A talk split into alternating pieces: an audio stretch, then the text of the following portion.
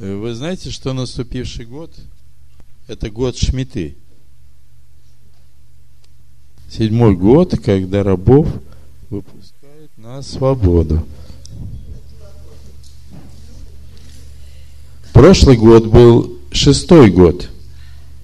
И если вы помните, в шестой год Господь обещал э, дать урожай на три года, чтобы в седьмой год – вернее, седьмой, восьмой и начало девятого. Питаться тем, что выросло в шестой год. Если вы вспомните, как начиналось это лето, я помню, когда мы Шавуот праздновали 15 мая, кто купался, погружался? 15 мая. Это в Латвии. Это.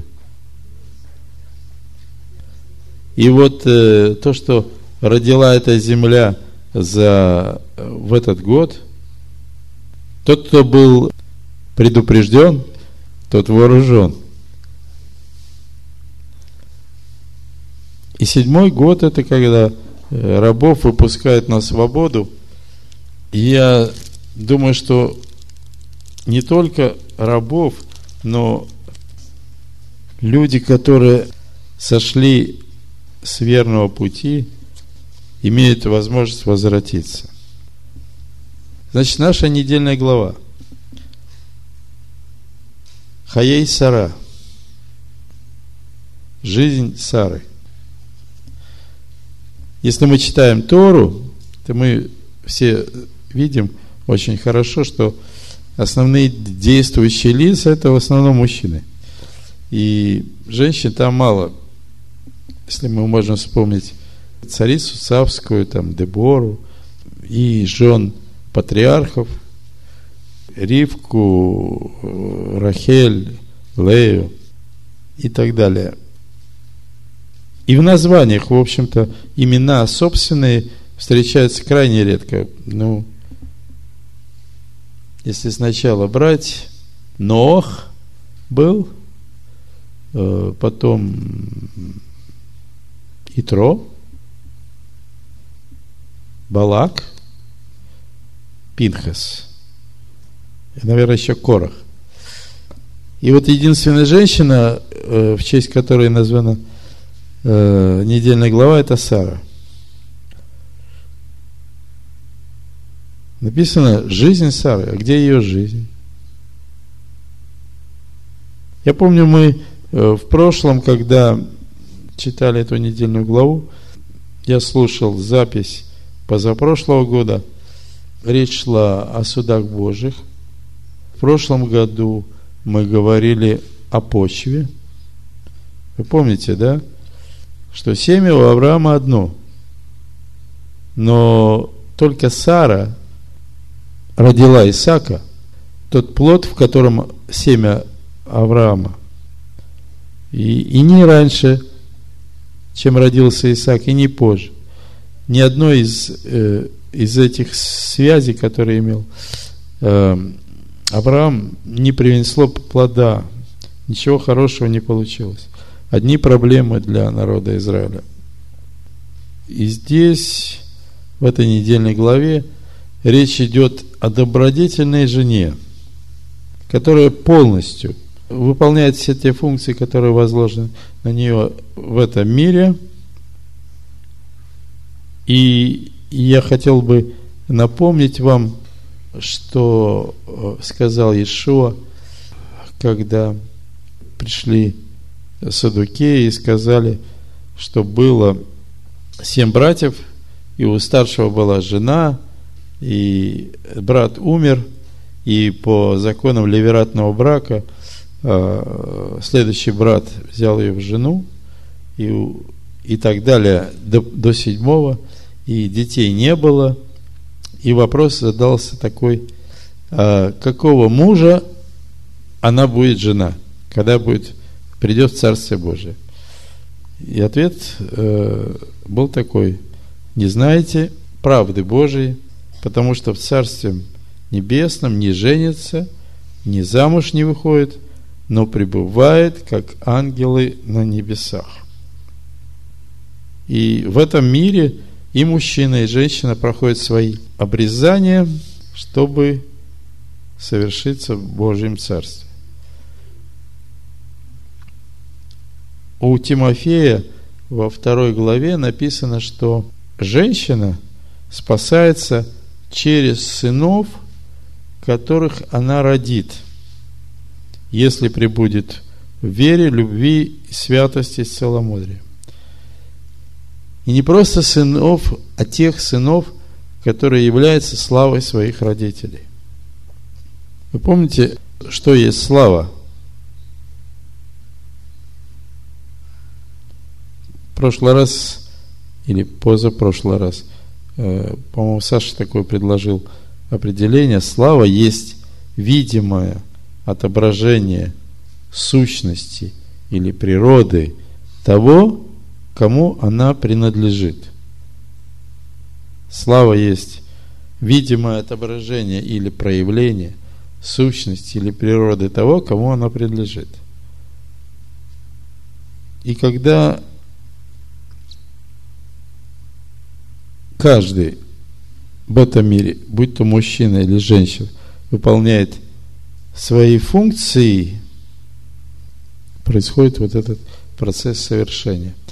Если жена послушна своему мужу и своим личным примером учит своих детей, и через это дети научаются правильным взаимоотношениям в семье, к отцу, к матери и к Богу. Яркий пример того, что я сказал, вот 25 глава книги Бытия, 19 стих написано, вот родословие Исаака, сына Авраамова. Авраам родил Исаака. Вот именно Авраам родил Исаака. Имеется в виду не физически, вернее, не только физически, а э, то, что сын стал славой родившего его отца –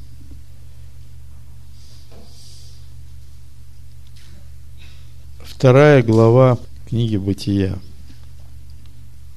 Я, наверное, прочитаю вам с 18 стиха по 24. И тогда э, определим нашу тему, на которую мы сегодня будем говорить.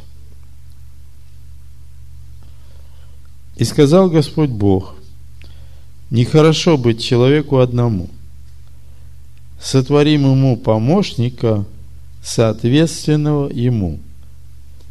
Мы уже говорили, что слово «кенегет» соответственное на иврите означает реакцию или поведение жены по отношению к тому, что делает муж.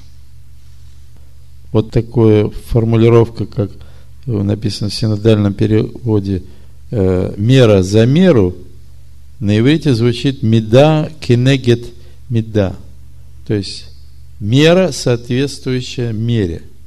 То есть то, что ты сделал, то тебе могут э, воздать не однозначно столько же, но в каком-то смысле, чтобы сдвинуть с тебя или обратить твое внимание с того неправильного действия, твоего поступка, который ты сделал. Я читаю дальше. Женщина, помощник, соответственный. Соответственный тому, что делает муж.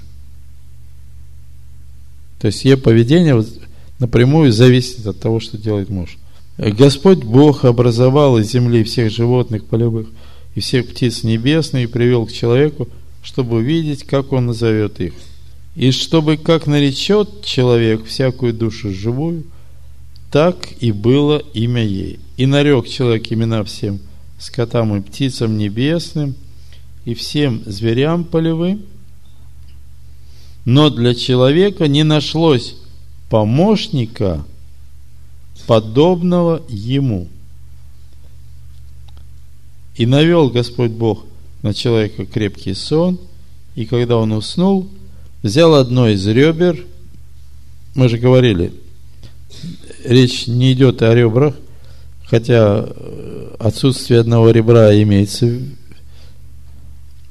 но речь идет о качественном нечто качественном, что Бог взял у человека, который он сотворил, и в 27 стихе написано, мужчину и женщину сотворил их. На самом деле, э, точнее будет, мужское и женское начало сотворил в человеке. То есть в том человеке, который Бог сотворил, было и мужское, и женское начало – и Бог взял вот это женское начало и создал из этого ребра, из этого начала, взятого у человека, жену. И привел ее к человеку, и сказал человек, вот это кость от костей и плоть от плоти моей. Она будет наживаться женой, потому что взята от мужа. Потому оставит человек отца своего и мать свою, и прилепится к жене своей, и будут одна плоть. Вот как вы понимаете, и будут одна плоть. То есть что-то их объединяет. Как вы думаете? Они станут друг на друга похожи или как? Что такое плоть в данном случае? Это Машиах.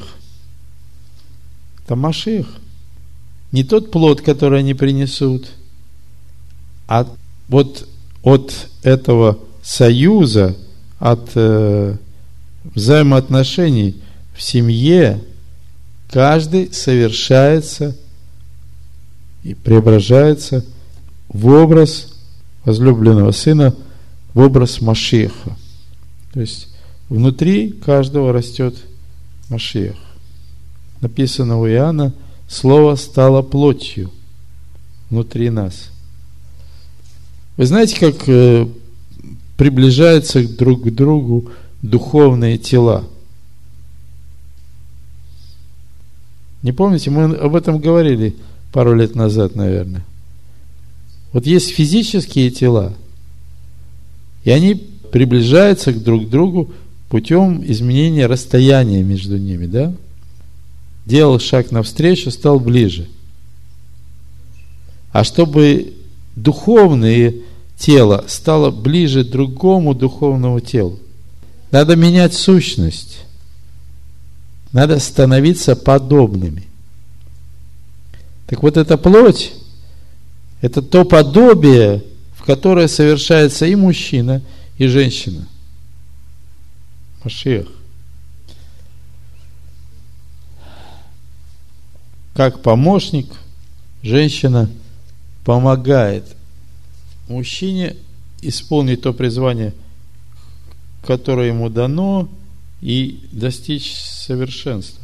И через это она сама достигает совершенства. Тема, на которой мы будем говорить, я назвал «И будут одна плоть». И будет одна плоть.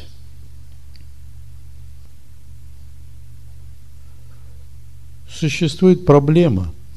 И во времена Авраама я понимаю, что она была еще масштабней и присутствует в ортодоксальном иудаизме э, сто процентов, когда роль женщины в семье не сводится на уровень чисто физический. То есть это помощник, это жена, и где-то человек немножко ниже уровня. Такой. Во всяком случае, не партнер.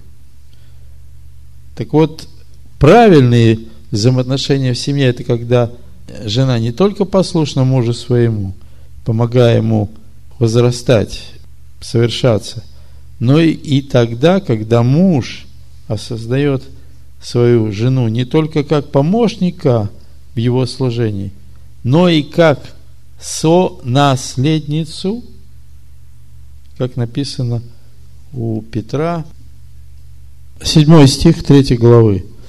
«Э, Также и вы, мужья, обращайтесь благоразумно с женами, как с немощным сосудом, оказывая им честь, как с наследницам благодатной жизни, чтобы вам не было препятствия в молитве. Как вам кажется, вот э, сама формулировка. Э, жена в семье, сонаследница благодатной жизни. Э, вы к этому привыкли? Как для вас вот звучит? Вот как вы, сестры, ощущаете себя в семье?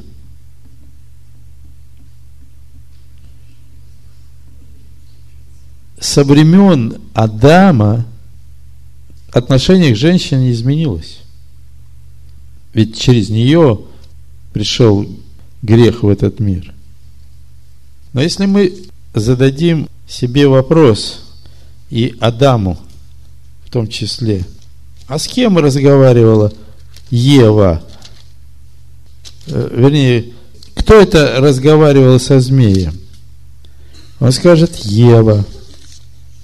А кто такая Ева? Ева это же это часть тебя.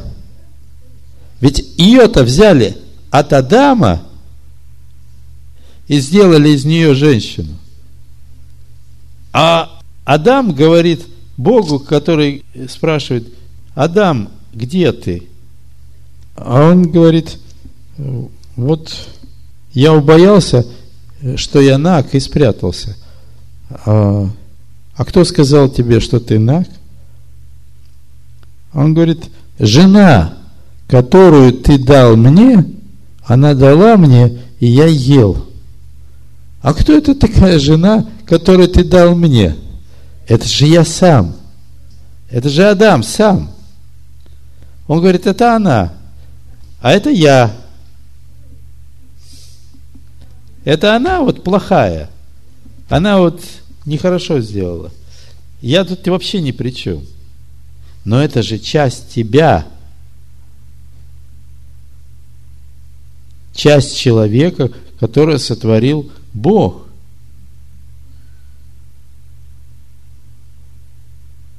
И как вот так вот перекладывать ответственность. И вы знаете, вот это отношение, вы знаете, я просто вспоминал э, все, что я по этому поводу слышал, видел и знаю, э, все, что было ну, в семьях моих знакомых, еврейских семьях. Так оно и есть. То есть женщину не воспринимают как партнера. И если мы вернемся сейчас к первому посланию Петра, пожалуй, наверное, мы скорее э, вернемся к нашей недельной главе и э, мысленно пробежим взглядом и попытаемся понять, из откуда родилась Сара, откуда ее корни. Значит, э, в 24 главе Авраам посылает своего раба на свою родину, в Месопотамию, взять жену своему сыну Исаку. И этот раб взял 10 верблюдов, нагрузил его подарками, их подарками и отправился в дорогу. И когда он пришел туда на место, то он молился Богу и сказал, вот я стою у источника, и дочери человеческие э, в этот вечер сходят к колодцу набрать воды. И пусть будет так.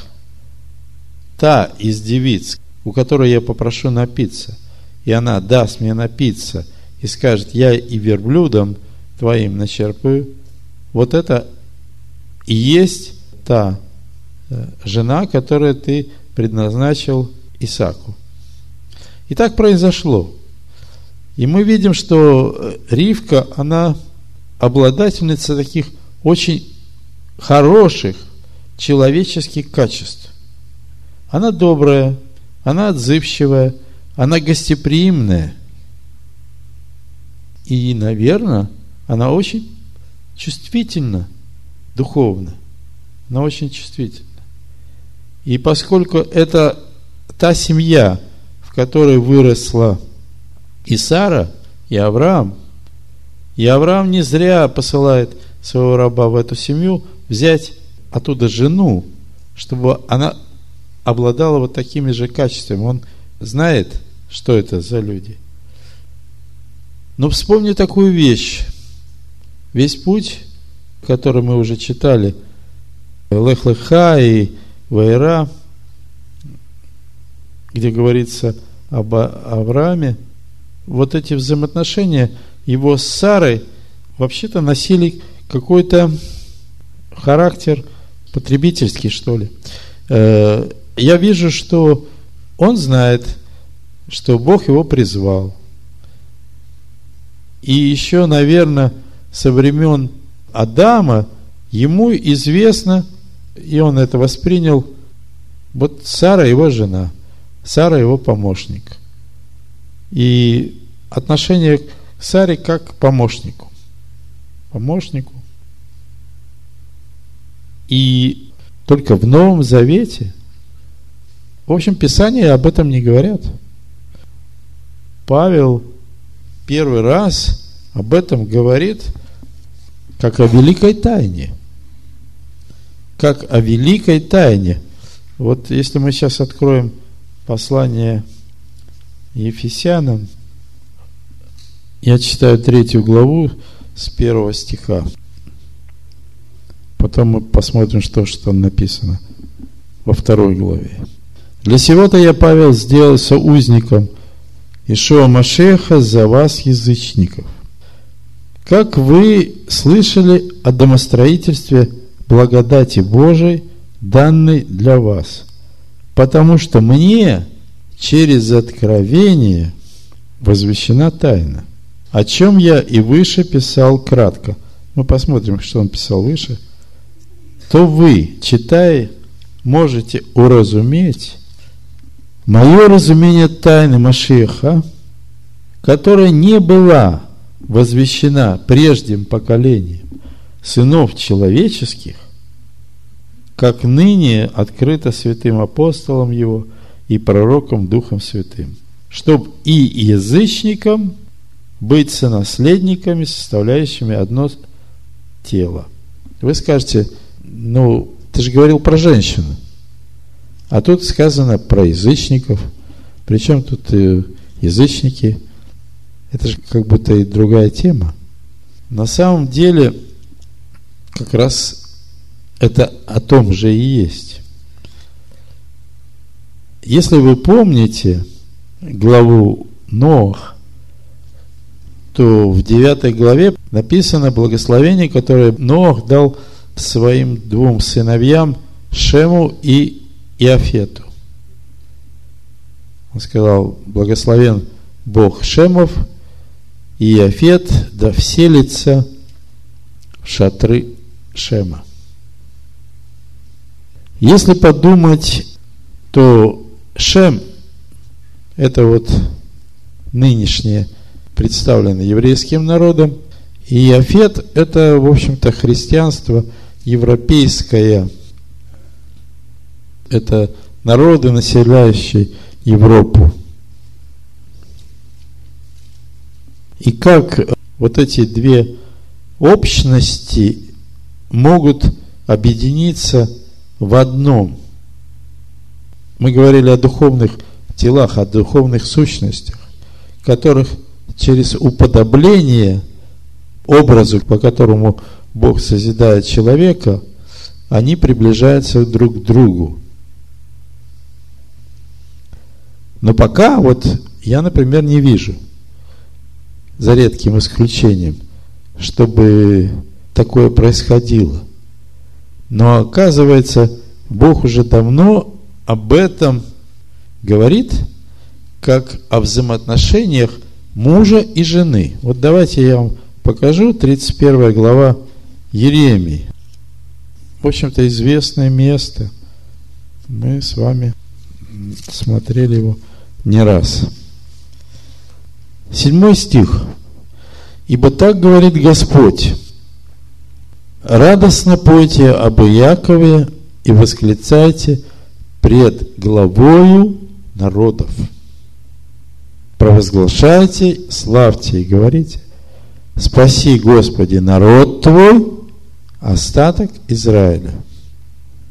Здесь говорится об Иакове как о главе народов. То есть есть вот народ Иакова, есть народы.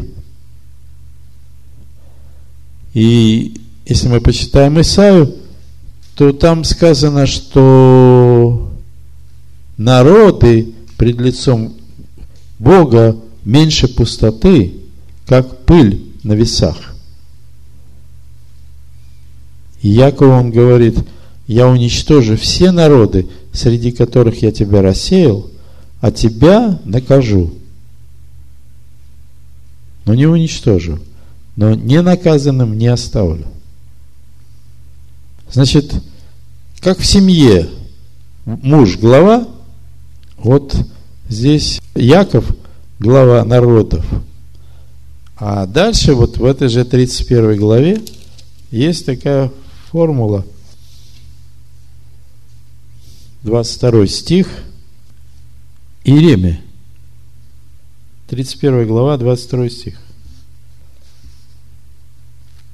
Написано – Ибо Господь сотворит на земле нечто новое. Жена спасет мужа. Вот читая Новый Завет, я по аналогии тому, что говорит Петр, сейчас почитаю, а что он говорит в третьей главе. Еще раз. 3.1. 1 Петра 3.1. Также и вы, жены, повинуйтесь своим мужьям, чтобы те из них, которые не покоряются Слову, житьем жен своих без слова приобретаемы были.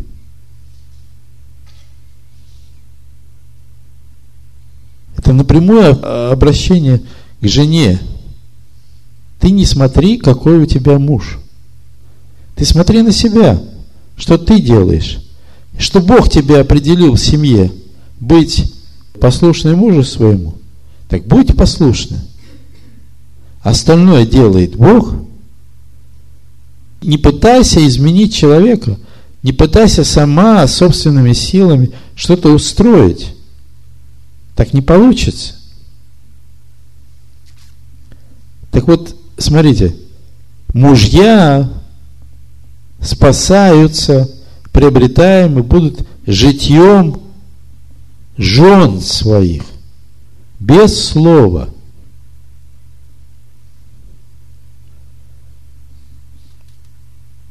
А теперь посмотрим, э, Еремия не закрывайте, посмотрим, что у нас в римлянах написано в 11 главе. 25 стих написано так. «Ибо не хочу оставить вас, братья, в неведении о тайне сей, чтобы вы не мечтали о себе, что ожесточение произошло в Израиле отчасти, пока не придет полнота к язычникам. Вот эта жена спасет мужа, что мы читали в Еремии. И то, что здесь написано в 25 стихе, ожесточение в Израиле произошло отчасти, пока не придет полнота, я бы сказал, полнота познания – Машеха к язычникам. До тех пор, пока люди отвергают закон и говорят, что Тора нам не нужна, то, в общем-то, не о чем говорить. Но когда любой человек, который сотворил Бог, и еще со времен Адама вдохнул в ноздри его дыхание жизни. Мы знаем, что вот в плаче Иеремия написано, что дыхание жизни нашей помазанник Господь, Машия Хаданая. То есть Бог, когда творил Адама, вдохнул в ноздри его Машеха, Сын человеческий, сущий на небесах, как написано у Иоанна 3 главе. Каждый человек сотворен по образу Божию. И здесь вот у Римлян 2 главе 13 стих и далее. Потому что не слушатели закона праведны пред Богом, но исполнители закона оправданы будут. Ибо когда язычники, у которых нет Торы, закона нет, да? не имеющие закона, по природе законное делают. Откуда они делают законное? По природе. Потому что это внутри. Это то, что Бог вдохнул. То не имея закона, они сами себе закон. Потому что закон записан на сердце. Они показывают, что дело закона у них написано в сердцах, о чем свидетельствует совесть их. Вот она, совесть-то. Оказывается, совесть – это то, что написано на твоем сердце.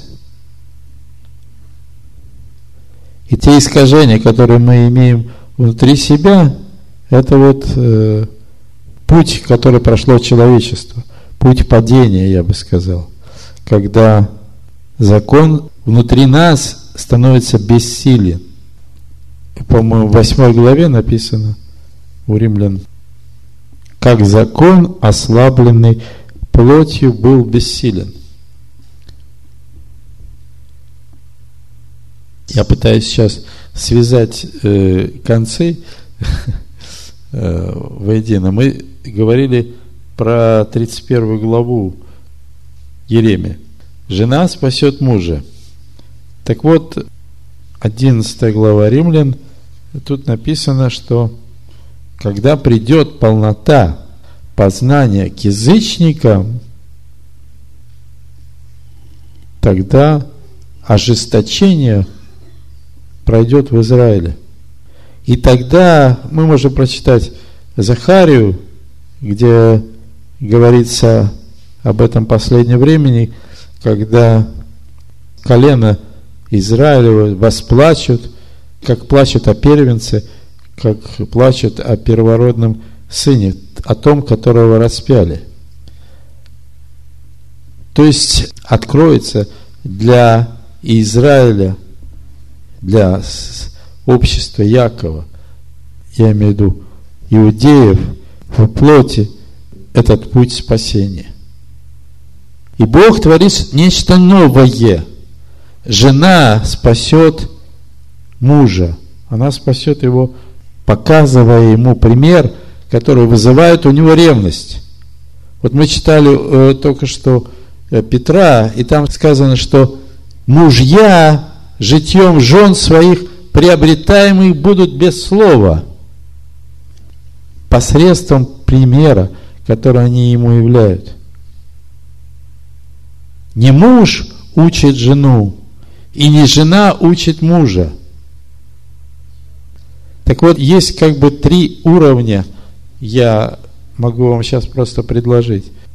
Это вот э, человек, в котором есть душа и дух женское и мужское начало.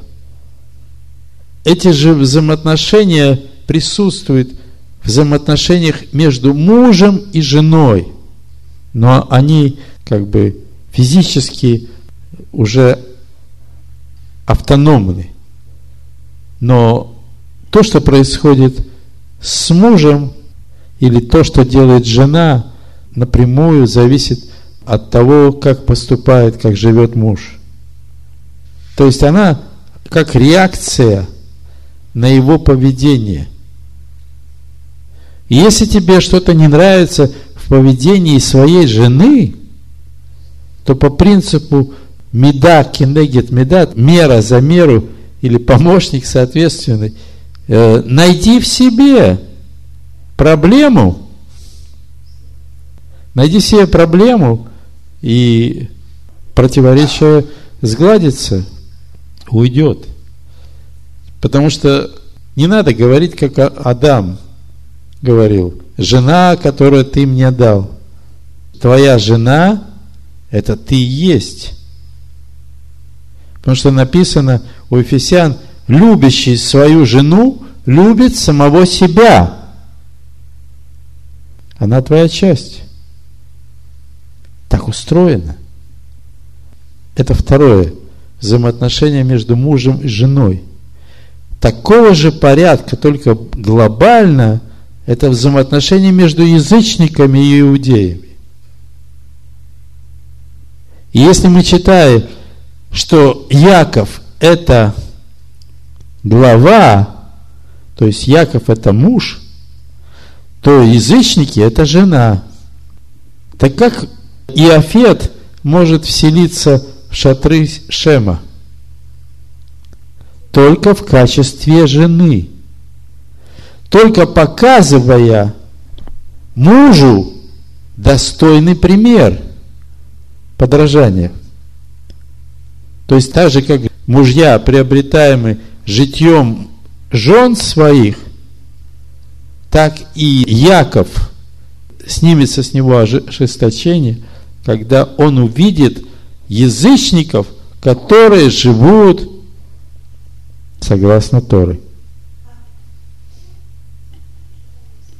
Возремнует.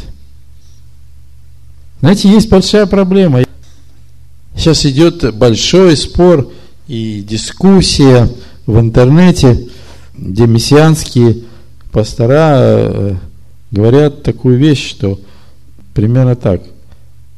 Дорогие братья-христиане, Тора дана евреям, а вам ее исполнять не надо. Вам достаточно только семи законов Ноя. Успокойтесь. Так э, Бог же не делил человечество на касты. Он сотворил человека из одного корня. От одной крови произвел весь род человеческий. Почему я так уверен, что во взаимоотношениях Сары и Авраама был какой-то напряг? Я не хочу что-то конкретное сказать, но когда э, отец ведет сына своего, чтобы возвести его в жертву всесожжения на горе море, и при этом не сообщает своей собственной жене, то я понимаю, что здесь что-то не то, если учесть, что написано у нас, э, что после Акеды, после того, что написано в 22 главе Бытия, Авраам вернулся в Версавию, то место, где он жил, а шатер Сары мы можем прочитать 24 э, глава, 67 стих. Написано, Исаак вел Ревеку в шатер Сары, матери своей. А шатер стоял Бер Лахай Рой, то место, где Агарь говорила с ангелом после того, как убежала от э, своей хозяйки Сары. То есть, если муж и жена живут в разных местах, если муж не говорит, э, ну, я понимаю, что это тяжело. Отдать сына, которого ты только ждал. И потом Бог вообще против человеческих жертвоприношений. Но мудрецы говорят, что Авраам думал, что Бог его воскресит. Но если он так думал, тогда получается, Бог воскресит, все равно Сара не нужна. Но вот я чувствую просто, я, я не могу вам более конкретно сказать, я сейчас прочитаю одно место из Нового Завета, что уже в конце жизни все равно вот это напряжение в семье присутствует. Я не говорю про эти вещи, когда он э, выдавал свою жену за сестру и о том, что происходило. Но у меня глубокое убеждение, что в смысле вот поведения в семье Сара более, я пытаюсь подобрать просто слово, э, более соответствует тому порядку, который Бог усмотрел для женщины в семье. Значит, я читаю еще раз 1 Петра, 3 главу, и мы посмотрим сейчас, увидим, э, что здесь сказано про Сару, а что здесь сказано про Авраама. Вот шестой стих третьей главы написано. Так Сара повиновалась Аврааму, называя его господином. Повиновалась это, это уже совершенная форма глагола, да, как исполнившаяся. Да? А дальше, в седьмом стихе, как бы иносказательно говорится об Аврааме. Также и вы, ну вот я не буду читать этот другой шрифт, также мужья, обращайтесь благоразумно женами, как с немощнейшим сосудом, оказывая им честь, как сонаследницам благодатной жизни, дабы не было вам препятствия в молитве. Вроде про Авраама здесь ничего не сказано. Но то, что здесь сказано в седьмом стихе, сказано как пожелание, как наставление, а не как то, что уже было совершено. Если Сара свое предназначение в семье исполняла, то про Авраама это не сказано. Там сказано мужьям как пожелание, как надо делать.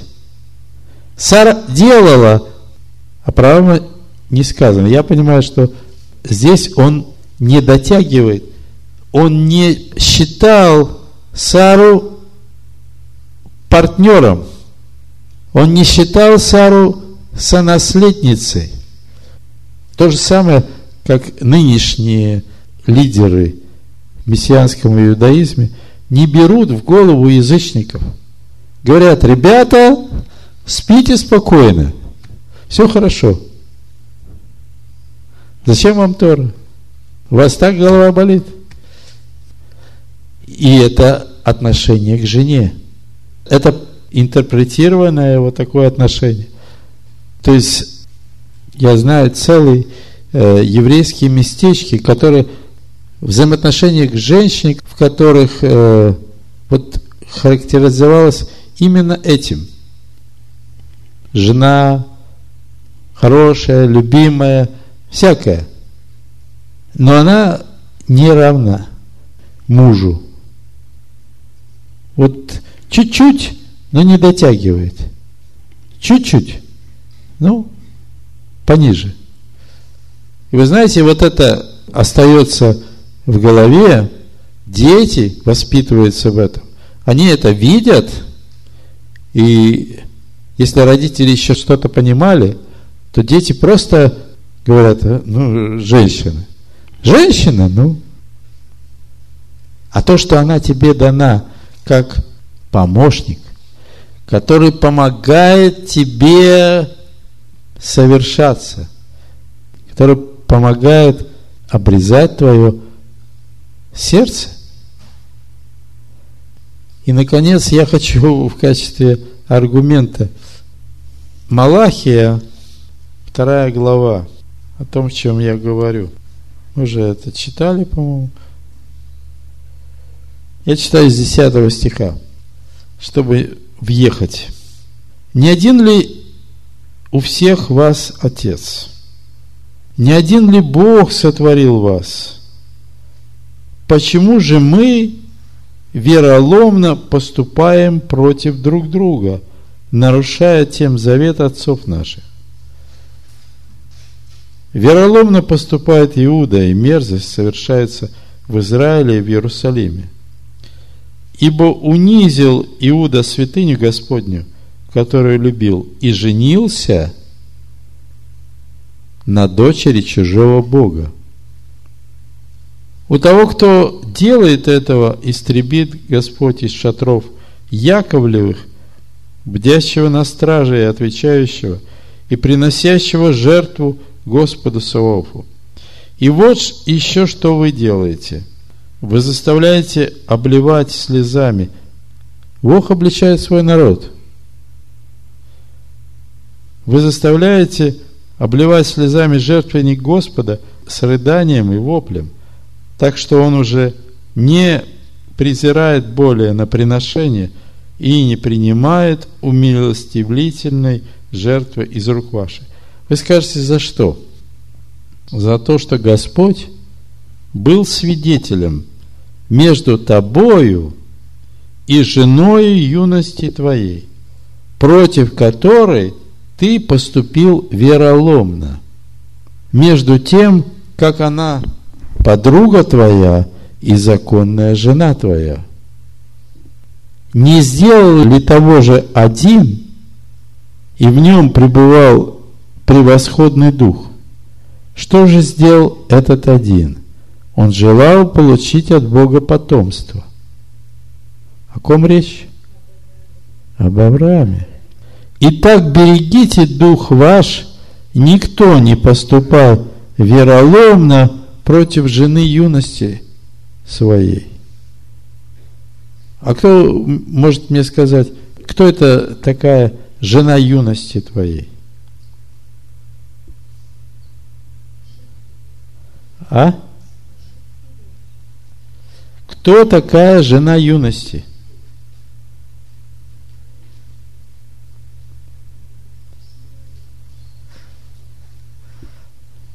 Это твоя первая жена, которую ты первый раз полюбил.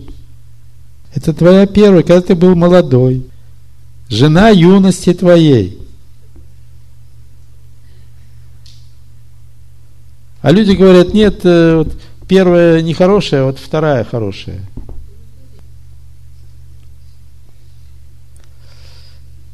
Знаете, э, когда благословляют новобрачных под хупой, то произносит такое благословение, пусть радость ваша будет такая же, как у Адама и Евы.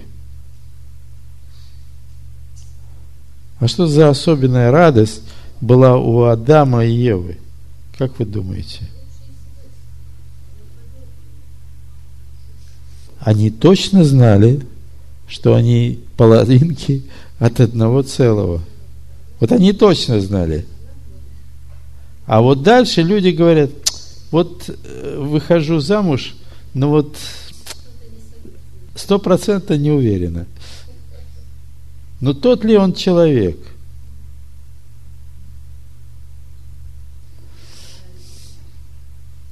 Вы знаете, э, вот у Матфея в 19 главе э, эта тема затронута, сейчас раз мы говорим. Ну, то есть сомнения есть. Вот, ну вот жениться, не жениться, выходить замуж, не выходить замуж. Ну вот вроде да, а вроде нет. Я вам сейчас расскажу, как надо выходить замуж.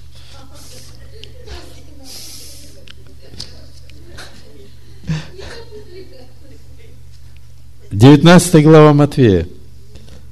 Когда Ишуа окончил слова сии, то вышел из Галилеи и пришел в пределы иудейские за иорданской стороной. За ним последовало много людей, и он исцелил их там. И приступили к нему фарисеи, искушая его, говорили ему, по всякой ли причине позволительно человеку разводиться с женой своей? И он отвечал им в ответ, не читали ли вы, что сотворивший вначале мужчину и женщину сотворил их? Он говорит о первой главе, 27 стих Бытия. Сотворил человека, мужское и женское начало было в нем. И сказал, посему оставит человек отца и мать, и прилепится к жене своей, и будут, здесь написано два, одной плотью, но там написано просто, и будут одной плотью.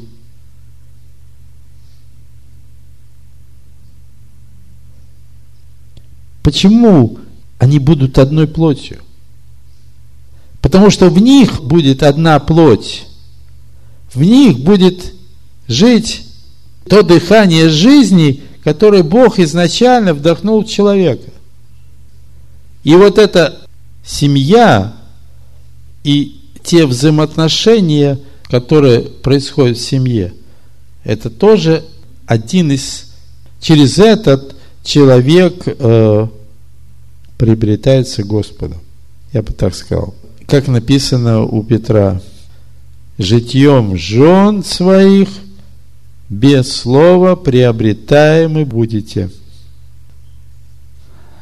Так вот, насчет браков. Когда Бог сотворил человека, ни о каких разводах и ни о каких вторых браках речи не шло вообще. И Иешуа здесь говорит, что кто разведется с женою не за прелюбодеяние, и женится на другой, уже прелюбодействует. То есть стопроцентно второй брак вообще не одобряется и не должен быть. А в чем же проблема? А в том проблема, что человек не хочет увидеть, что проблема-то в нем – я не мог, она э, не такая, он не такой, мы разные люди. Никто не хотел умирать. Вот в чем проблема. Никто не хотел умер... Э, меняться. А говорят так, а ну, ну ладно, а почему вот э, я там женился второй раз? Вот со второй женой у меня как бы все хорошо. Но я бы сказал, что ты просто немножко поумнел, и что, что ты обрезал. А на самом деле так не было. То есть первая жена, жена юности, и это твоя жена. Можешь не сомневаться. Сто процентов. Но то, что тебе придется, живя с ней, обрезываться, то, что тебе придется, живя с ней, проходить, это точно. Можно не сомневаясь гарантировать, что как вот сейчас седьмой год, так и семь лет, э, через семь лет жена копия мужа. Но не буквальная копия, а соответственная. Каков муж, такова и жена.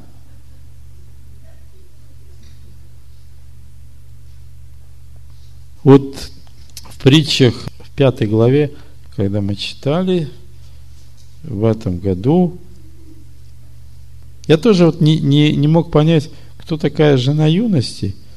И когда читал эту пятую главу, мне вдруг осенило.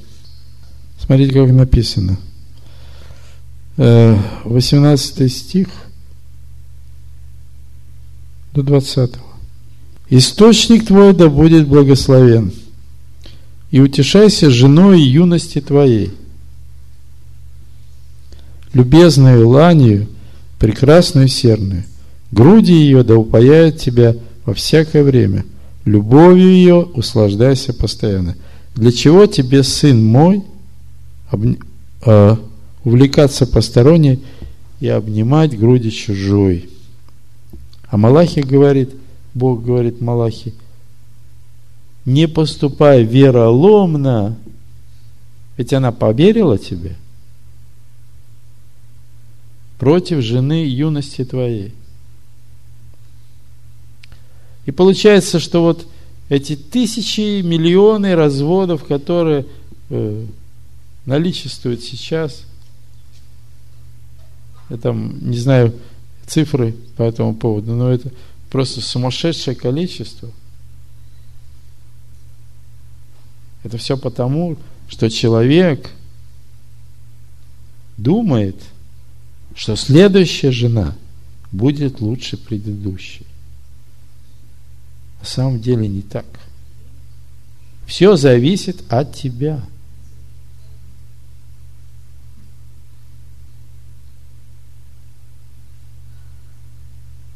И если ты не хочешь меняться, то будет как раз наоборот – что каждое следующее будет хуже предыдущей.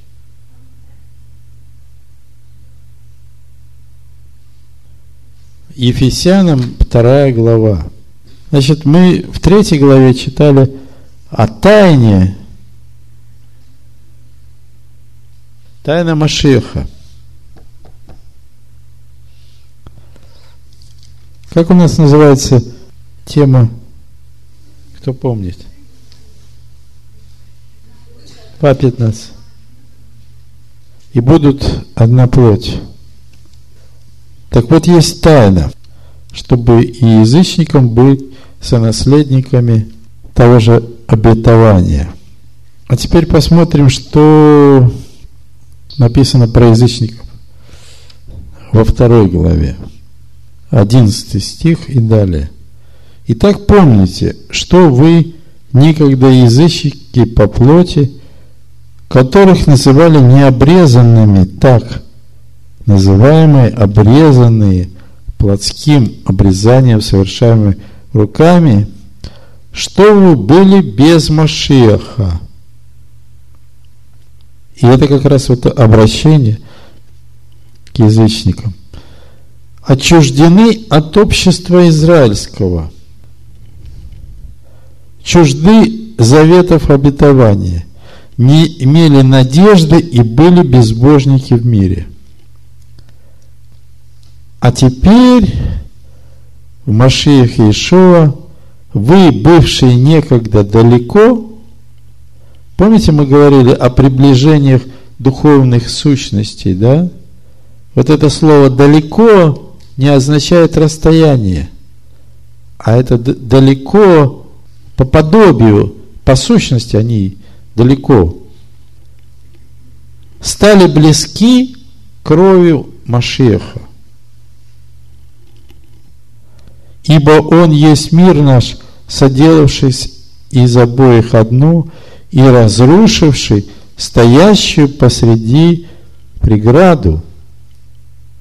Что за преграда такая? И между кем?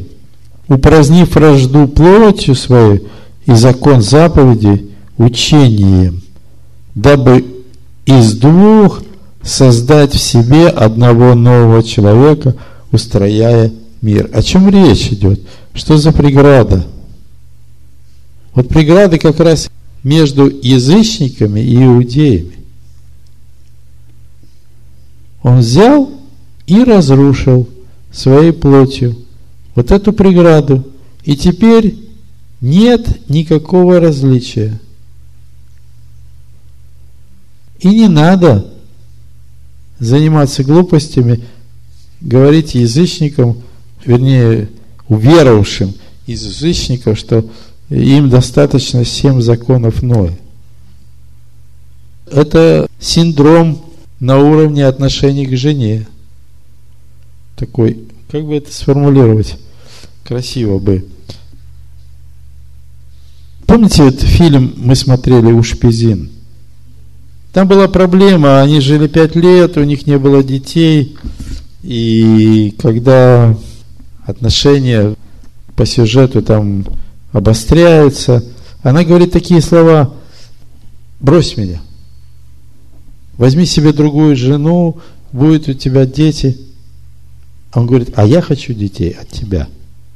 Вот такое зрелое отношение. А вот по этому поводу, нужна ли язычникам Тора, Ишо об этом говорит очень конкретно. Смотрите, Матвея 8 глава и 10. Значит, там сотник пришел, э, просил его прийти, потому что слуга его лежит в расслаблении. И он сказал, я приду. А сотник говорит, я недостоин, чтобы ты вошел под кров мой. И себя самого не почел я достойным прийти к тебе. Но скажи слово. Потому что я, хоть и маленький человек, но у меня есть э, люди в подчинении. Я ему говорю, иди, он идет. Другому говорю, приди, приходит. Ишуа на это сказал, и в Израиле я не нашел такой веры. И далее он говорит, 11 стих.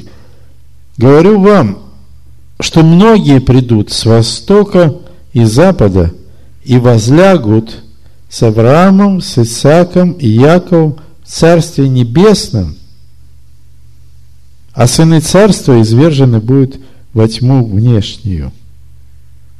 А в 10 главе, в 37 стихе, он говорит, кто любит отца или мать более меня, недостоин меня, и кто любит сына или дочь более, нежели меня, недостоин меня. И далее, и кто не берет креста своего, то есть стойки казни своей, и следует за мной, недостоин меня, сберегший душу свою, потеряет ее, потерявший ее ради меня, сбережет ее. То есть и к язычникам, и евреям отношения и требования одинаковые. Нет такого разделения, что вот этим всем законам Моя, этим 613 заповедей. Потому что пришел Сын Божий и разрушил стоящую между ними преграду.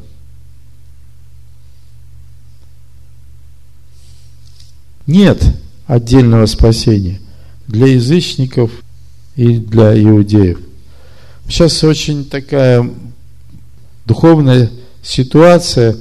Люди чувствуют, что время последнее, и сейчас появилась такая мода среди христиан уехать в Израиль, сделать гиюр, жить как иудей – и через это спастись. Ерунда. Совершенная ерунда. Только через веру в жертву Машеха входит в общество израильское. А далее, каждую субботу, закон Божий, закон Моисеев преподается в синагоге, где читай, написано в 15 главе Деяний. Смотрите, проблема, она существует, вот э, я еще раз хочу сказать, что она существует со времен Адама. И если Авраам там отдавал свою жену фараону, Авимелеху, то Лот предложил толпе, разъяренной к толпе своих дочерей. А в книге Судей есть вообще история про Левита, у которого была наложница, любимая.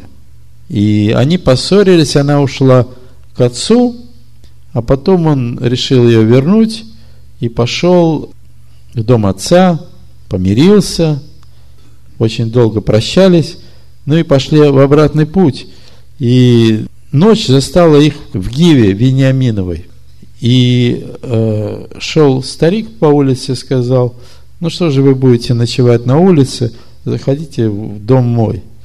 И произошла абсолютно такая же ситуация, что произошло с Лотом в, э, в Содоме, только там это не случилось, а здесь случилось. Пришли беззаконные люди и сказали, выведи нам этих людей, мы их познаем. А хозяин сказал, не трогайте этих людей. Вот у меня есть дочь, а у него есть наложница. Вот э, с ними разбирайтесь. И они это сделали. Они вывели, он вывел свою наложницу и отдал этой разъяренной толпе. И все эти страсти происходили всю ночь, и под утро она доползла до порога, и умерла. И вот по идее, вот подумаешь, посмотришь на человека, ну, хоть капля раскаяния, хоть осознание сделанного им. Вы знаете, я вам просто сейчас почитаю один стих. Это жуть. Книга Судей, 19 глава читаю 27-30 стихи. Значит, она умерла, да? Господин ее встал поутру, это муж, отворил двери дома, ну, солнце взошло, все хорошо, и вышел, чтобы идти в путь свой. И вот наложница его лежит у дверей дома, и руки ее на пороге. Он сказал ей, вставай, пойдем. Но ответа не было, потому что она умерла. Он положил ее на осла, встал и пошел в свое место.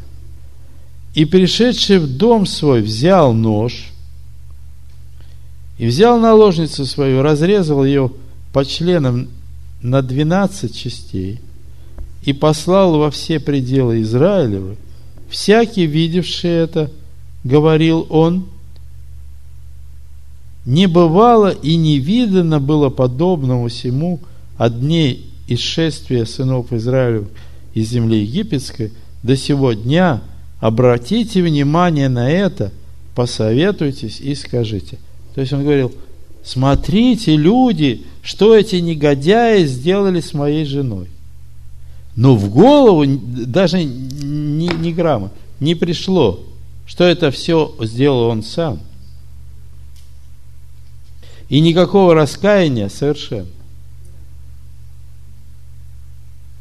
И там началась война, там дальше вообще дошло до того, что колено Вениаминова чуть-чуть не уничтожили. Написано «жена – слава мужа». Но когда? Когда муж являет славу Божию. Вот тогда твоя жена будет славой твоей. Вы знаете, я хочу вам прочитать, мне очень нравится 49-й псалом, я его просто вам прочитаю. Бог богов, Господь возглаголал, и призывает землю от восхода солнца до запада. Сиона, который есть верх красоты, является Бог. Грядет Бог наш, и не в безмолвии, Пред ним огонь, поедающий вокруг него сильная буря. Он призывает свыше неба и землю судить народ свой. Соберите ко мне святых моих, вступивших со мной завет при жертве, и небеса провозгласят правду его, ибо судья сей есть Бог. Слушай, народ мой, я буду говорить. Израиль, я буду свидетельствовать против тебя. Я Бог, твой Бог. Не за жертвы твои я буду укорять тебя. Все сожжения твои всегда передо мной. Не приму тельца из дома твоего, ни козлов из дворов твоих. Ибо мои все звери в лесу, и скот на тысячи гор. Знаю всех птиц на горах, и животные на полях предо мною. И если бы я взалкал, то не сказал бы тебе – ибо моя вселенная и все, что наполняет ее. Ем ли я мясо волов и пью ли кровь козлов, принеси в жертву Богу хвалу и воздай Всевышнему обеты твои, и призови меня в день скорби, и я избавлю тебя, и ты прославишь меня. Грешнику же говорит Бог, что ты проповедуешь уставы мои и берешь завет мой в уста твои, а сам ненавидишь наставление мое и слова мои бросаешь за себя.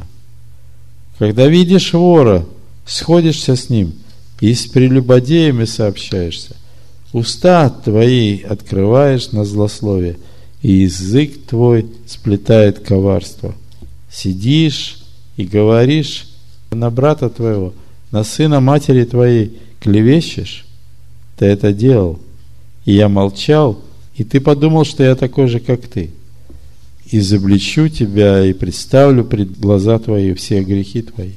Уразумейте это, забывающие Бога, дабы я не восхитил и не будет избавляющего. Кто приносит в жертву хвалу, тот чтит меня, и кто наблюдает за путем своим, тому явлю я спасение Божие. Это то же самое, что сказал Ишуа. Кто не берет стойки казни своей и следует за мной, не может быть моим учеником. Вот по моему разумению, вот от неправильного понимания взаимоотношений между мужем и женой, между мужской и женской сущностью выросла настоящая проблема, глобальная проблема и в семье, и в мире вообще. И я бы сказал, миллионы людей нуждаются в этом свете, чтобы увидеть, как устроять свою собственную жизнь. Мы с Сашей слушали 15-минутную проповедь Алекса, который говорил насчет этой проблемы, о том, что христиане вот сейчас валом валят в Израиль, стараются пройти Гиур и думают, что через это они обретают спасение. Если сначала это было единичный случай, то сейчас это просто как поток. Но сейчас с той стороны уже поставили заслон. Пройти Гиюр в Израиле сейчас чрезвычайно сложно. Но дело не в этом. Дело в том, что это обман, самообман. И изначально Бог, когда творил человека, Он вдохнул в ноздри его дыхание жизни. Закон был написан на его сердце. Совесть его обличала, там, где сейчас не обличает. И другого пути нет. Если имя тебе человек, то другого пути нет, просто нет. Отец наш, все, что получили от Тебя, имеем только Твое. И Ты сказал, все, что получил, передай. Все, что Ты мне дал, Господь, все, что я мог изложить, все, что было на моем сердце, я передал народу Твоему. А Ты работай с этими сердцами, Господь. Ты пиши на их сердцах те слова, которые их коснулись. Пусть каждое сердце ощутит необходимость. В каждом сердце откроется жажда познавать Тебя. Потому что в этом жизнь. И в этом смысл этой жизни на этой земле чтобы нам прийти в Царствие Твое, чтобы нам обрести новое естество, которое Ты положил в своем Сыне, чтобы устроялся человек по образу и подобию Твоему. Благодарю Тебя, Отец.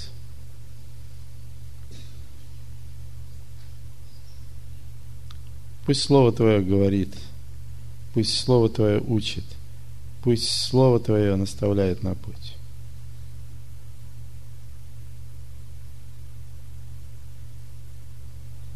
Я благодарю Тебя в имени Ишуа Мессии. Аминь. Аминь. Аминь. Аминь.